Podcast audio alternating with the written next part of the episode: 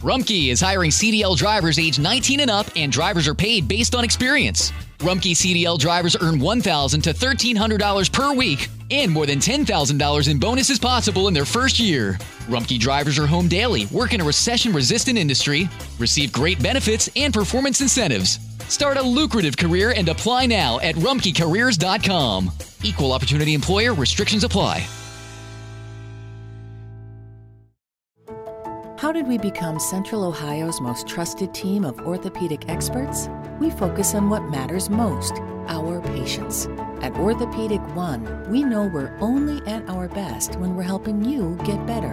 And every day, your commitment to overcoming pain and injury inspires and moves us.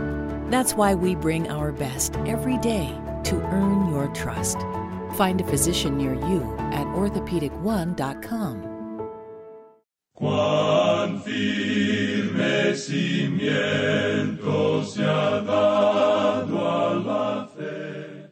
A través de la Biblia, un análisis de la Biblia libro por libro que le ayudará a crecer espiritualmente. Estos estudios fueron diseñados por el doctor J. Vernon McGee. Acompáñenos en este fascinante recorrido a través de la Biblia. La palabra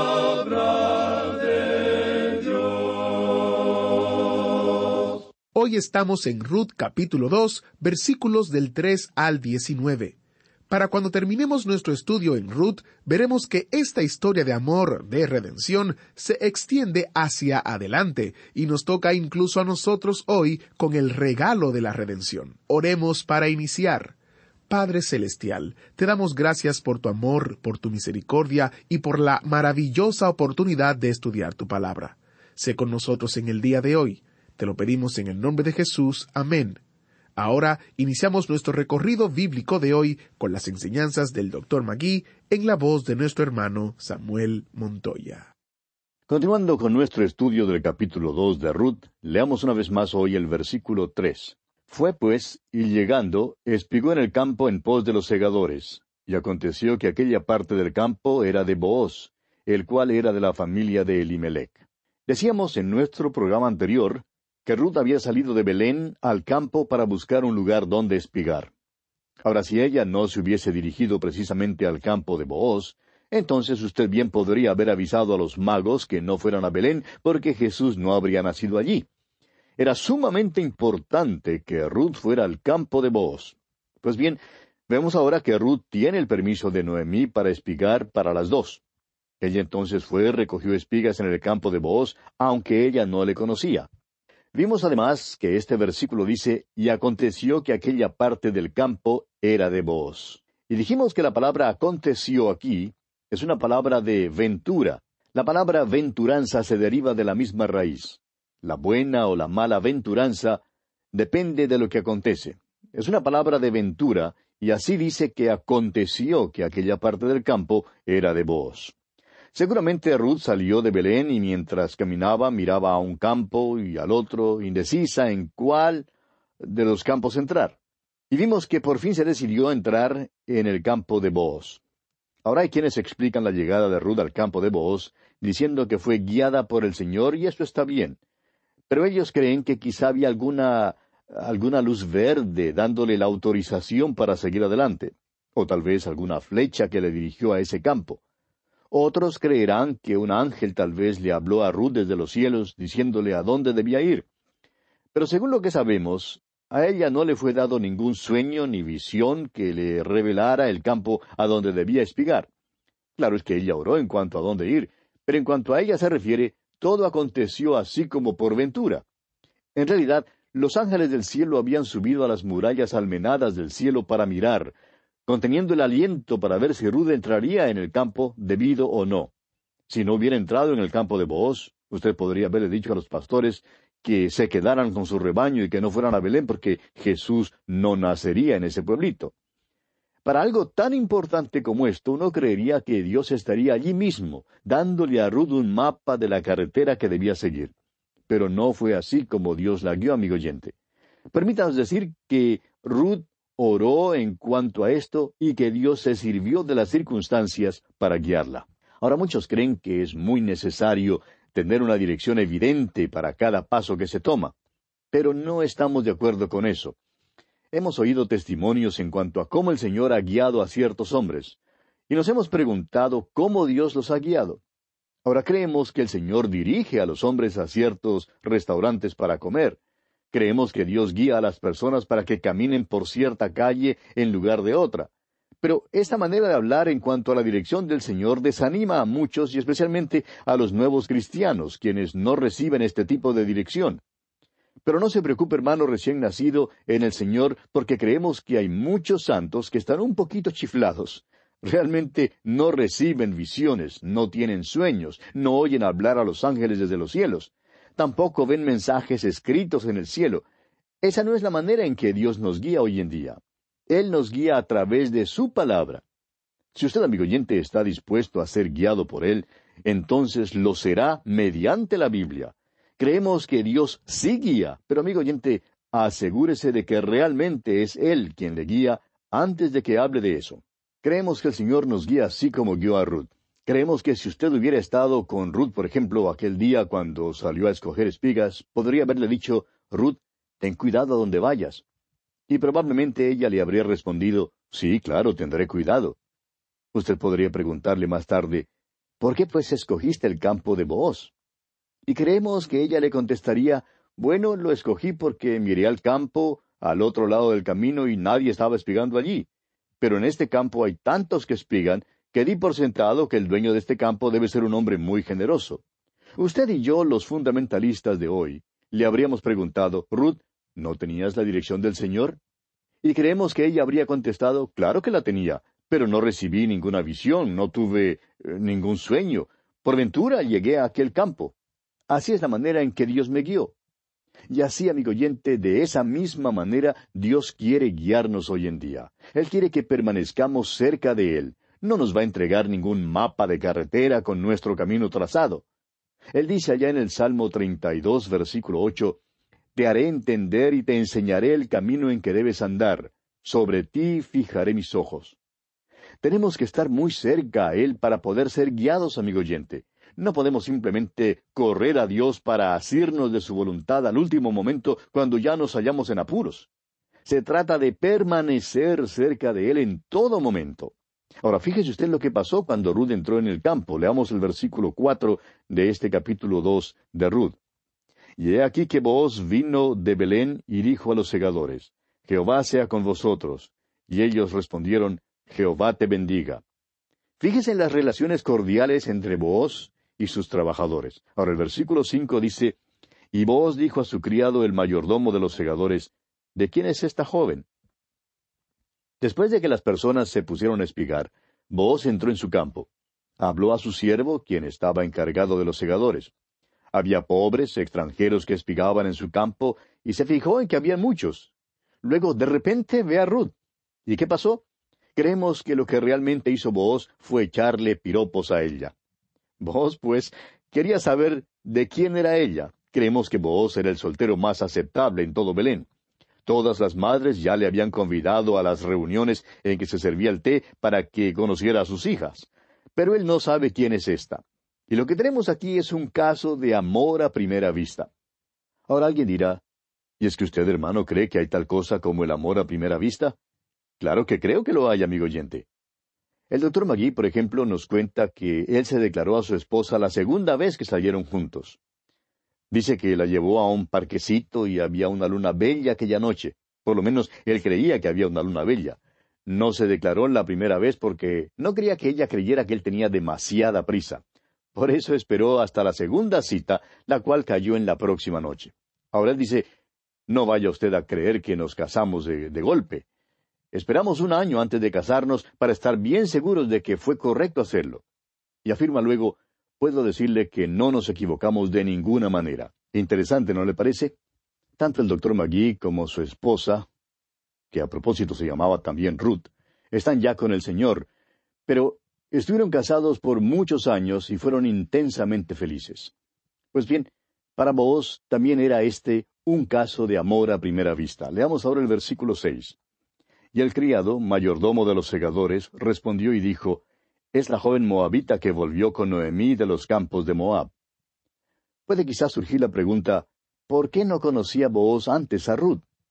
La contestación se halla en el hecho de que, sin duda, él estaba fuera luchando en una de las innumerables guerras que se libraba durante el tiempo de los jueces. Era un hombre de guerra, un hombre rico, un hombre de la ley. Probablemente era uno de los hombres más prominentes en todo Belén y uno de los solteros más aceptables, como ya hemos dicho. Ahora se ha enamorado de la joven Ruth. Continuemos con el versículo siete de este capítulo dos de Ruth, donde el criado continúa hablándole a Booz en cuanto a Ruth. Y ha dicho, te ruego que me dejes recoger y juntar tras los segadores entre las gavillas. Entró pues y está desde por la mañana hasta ahora sin descansar ni aun por un momento. El siervo encargado de los segadores, creyendo quizá que Booz no comprendía, le explicó cómo había llegado Ruth a su campo. Ahora el versículo ocho dice, Entonces Booz dijo a Ruth, Oye, hija mía, no vayas a espigar a otro campo, ni pases de aquí, y aquí estarás junto a mis criadas. Vos, dice a Ruth, yo quiero que espigues en este campo. No quería que ella fuera a otra parte para espigar. Ahora, ¿cree usted que él tenía interés en ella o no? Continuemos con el versículo nueve de este capítulo dos de Ruth.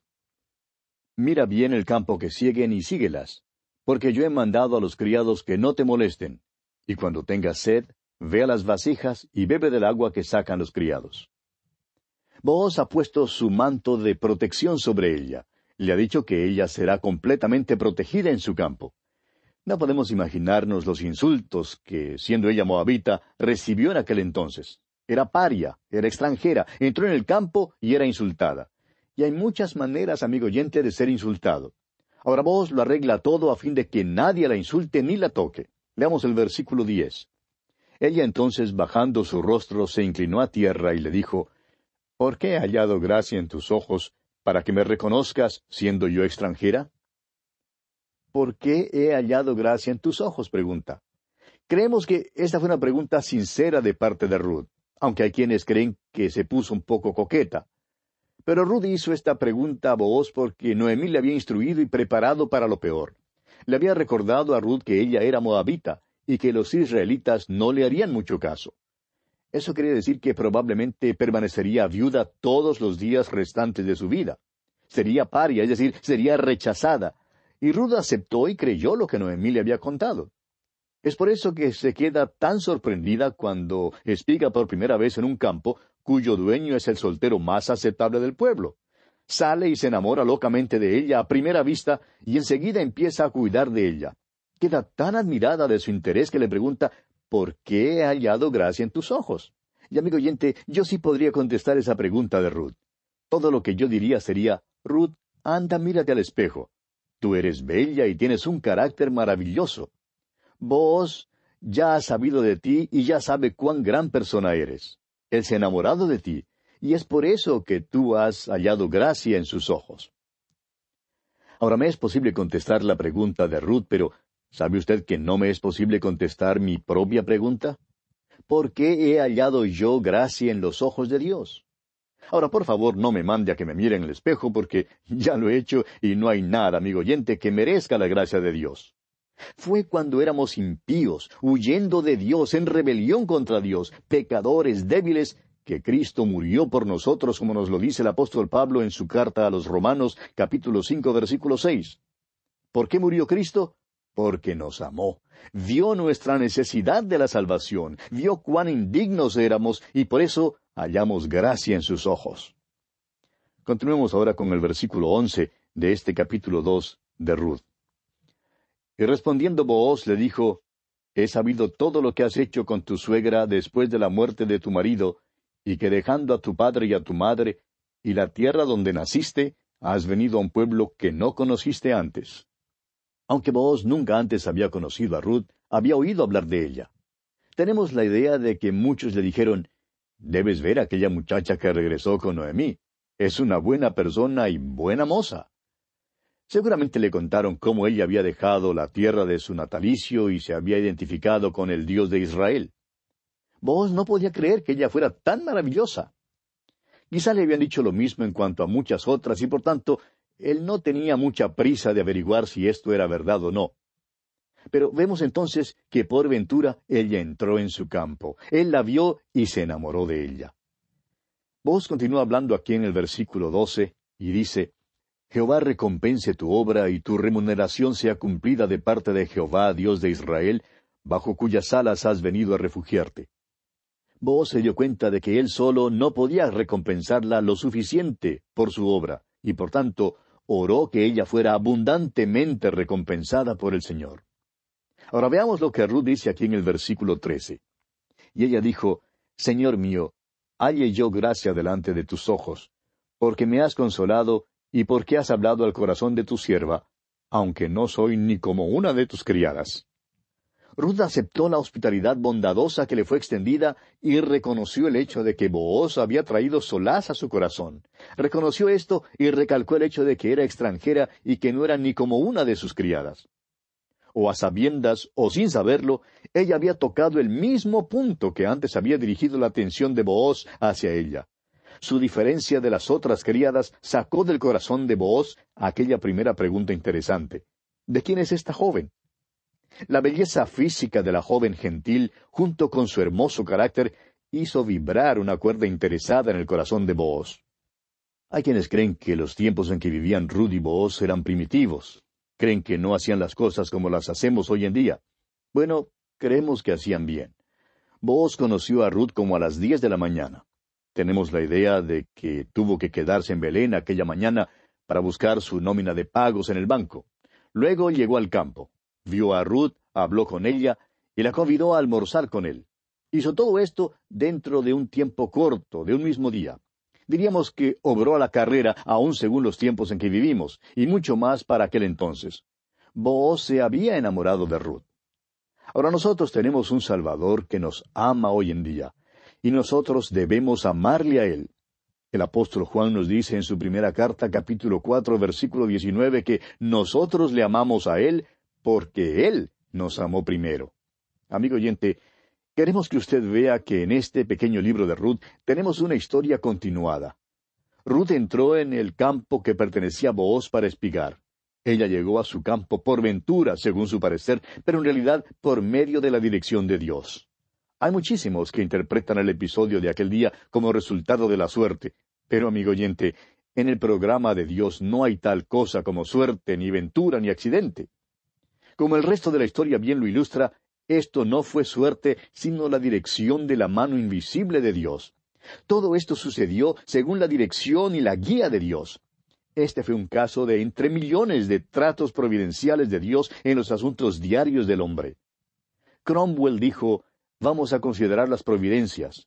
Seguramente quieren decir algo. Permanecen tan unidas, han sido tan constantes, tan claras, tan despejadas. Dios estaba determinando todos los eventos en la vida de esta extranjera, a fin de que ocupara una posición estratégica y fuera un eslabón importante en la cadena de grana que se halla a través de todas las escrituras. En el análisis final, ningún accidente puede pasarle al Hijo de Dios. Puede ser víctima de un choque en que muere al instante.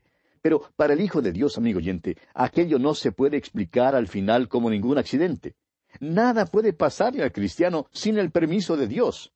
La suerte es eliminada de la vida del Hijo de Dios porque Él es como Job, del cual Satanás dijo allá en el capítulo uno de Job, versículo diez, ¿no le ha acercado alrededor a Él, y a su casa, y a todo lo que tiene? El cristiano puede levantarse en medio de las vicisitudes alarmantes de la vida y afirmar cual el apóstol Pablo allá en Romanos ocho veintiocho, y sabemos que a los que aman a Dios todas las cosas les ayudan a bien, esto es, a los que conforme a su propósito son llamados. Creemos que hoy en día es importante para cualquier hijo de Dios no esperar hasta que se halla en un punto crítico de la vida para volverse a Dios.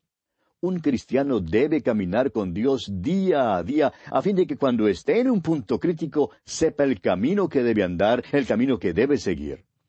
Hay veces cuando una persona llega a un punto crítico en el cual no sabe lo que debe hacer. Pero entonces el Hijo de Dios tiene que encomendar su camino a Dios y andar en una dirección. ¿Y si se equivoca de camino? Bueno, como dijo alguien una vez cuando se equivocó de dirección, cuando yo me hallé en el punto crítico, aprendí una buena lección y luego sabía cuál camino tomar. Bien, leamos ahora el versículo catorce de este capítulo dos de Ruth. Y vos le dijo a la hora de comer, Ven aquí y come del pan y moja tu bocado en el vinagre. Y ella se sentó junto a los segadores, y él le dio del potaje, y comió hasta que se sació, y le sobró. Vos convidó a Ruth a almorzar con él. No fue ningún festín de manjares gastronómicos, pero fue la comida de aquel entonces y era muy nutritiva. Vos era un hombre pudiente, pero comía con sus trabajadores y así se preocupó de que Ruth tuviera lo suficiente para comer. Probablemente fue para ella la mejor comida que había comido desde hacía mucho tiempo. Leamos ahora los versículos quince y dieciséis de este capítulo dos de Ruth. Luego se levantó para espigar, y Booz mandó a sus criados diciendo, que recoja también espigas entre las gavillas, y no la avergoncéis. Y dejaréis también caer para ella algo de los manojos, y lo dejaréis para que lo recoja, y no la reprendáis. Imagínese usted un hombre que es dueño de un campo, diciendo a sus obreros que dejen que una campesina espigue entre las gavillas. Si ella llegaba a donde ellos trillaban y recogía una de las gavillas, no debían decirle ni una sola palabra. Debían dejar que ella la recogiera. El hecho, amigo oyente, es que Booz se ha enamorado de Ruth. Ahora, ¿qué es lo que dice Booz? Les está diciendo a sus trabajadores, a sus criados, que observen a Ruth. Si ella espiga tras ellos, deben dejar caer una gavilla o dos y seguir como si nada hubiera pasado. Deben asegurarse de que ella las recoja. ¿Sabía usted que lo que él les dijo era conforme a la ley mosaica? Leemos allá en Deuteronomio capítulo 24 versículo 19, Cuando ciegues tu mies en tu campo, y olvides alguna gavilla en el campo, no volverás para recogerla. Será para el extranjero, para el huérfano y para la viuda, para que te bendiga Jehová tu Dios en toda obra de tus manos. Esta es la manera en que Dios cuidó de los pobres en aquel entonces, y según este versículo, vos recibirá una verdadera bendición del Señor por su manera de tratar a Ruth. Leamos ahora los versículos 17 al 19 de este capítulo 2 de Ruth. Espigó pues en el campo hasta la noche, y desgranó lo que había recogido, y fue como un nefa de cebada. Y lo tomó y se fue a la ciudad, y su suegra vio lo que había recogido. Sacó también luego lo que había sobrado después de haber quedado saciada, y se lo dio. Y le dijo su suegra, ¿Dónde has espigado hoy? ¿Y dónde has trabajado? bendito sea el que te ha reconocido. Y contó ella a su suegra con quien había trabajado y dijo, El nombre del varón con quien hoy he trabajado es Booz. Noemí vio que Ruth había espigado mucho más que lo que podría una mujer normal en el campo en un solo día. Había recogido muchísimo más que el ordinario. Noemí se pregunta en cuanto a esto, porque parece haber sucedido lo que ella creía que nunca pasaría. En otras palabras, alguien se había fijado en Ruth. Ruth le contó a Noemí cómo había espigado en el campo de Boaz. Francamente, su nombre no significaba nada para Ruth. Ella no sabía quién era, no comprendía su posición en la comunidad. Todo lo que sabía ella era que él se había portado de una manera muy bondadosa con ella. No creemos que a esta altura tuviera idea de que Booz se había enamorado de ella. Su suegra le había dicho que ninguno se fijaría en ella porque era extranjera y Ruth había aceptado su viudez y pobreza perpetua. Y cuando alguien se fija en ella, ella le pregunta, ¿por qué he hallado gracia en tus ojos? Pero lo que ocurre es que ella todavía no se da cuenta del significado completo de lo que ha pasado. Y bien, amigo oyente, lamentablemente nuestro tiempo ha concluido ya, así es que tenemos que detenernos aquí por hoy. Pero continuaremos, Dios mediante, esta interesantísima historia en nuestro próximo programa. Le invitamos, pues, a sintonizarnos. Será pues hasta entonces que Dios le bendiga abundantemente. ¿No es esta una gran historia de amor? Ocurrió hace más de tres mil años. Sin embargo, hoy podemos identificarnos con el romance de Ruth y Boz. Los volveremos a encontrar en los campos de Belén mañana. Soy Geiel Ortiz. Para todos nosotros aquí en A través de la Biblia, oramos que Dios le bendiga y le guarde hasta que nos encontremos nuevamente en un espacio de A través de la Biblia. ¿Fue de ayuda para usted el estudio de hoy? ¿Desea enviarnos algún comentario de lo que ha estado escuchando? Entonces escríbanos, no espere más. Nuestro correo electrónico es atv@transmundial.org. atv@transmundial.org. Si desea recibir las notas y bosquejos de lo que estamos estudiando, suscríbase gratis en nuestra página en internet a través de la Biblia barra notas a través de la biblia.org barra notas. If you have a family relying on your income, you need life insurance. But finding the best quote shouldn't take a lifetime. That's where Policy Genius comes in. In minutes, Policy Genius could save you 50% or more simply by comparing quotes from America's top insurers. Once you apply, the Policy Genius team handles all the paperwork and red tape.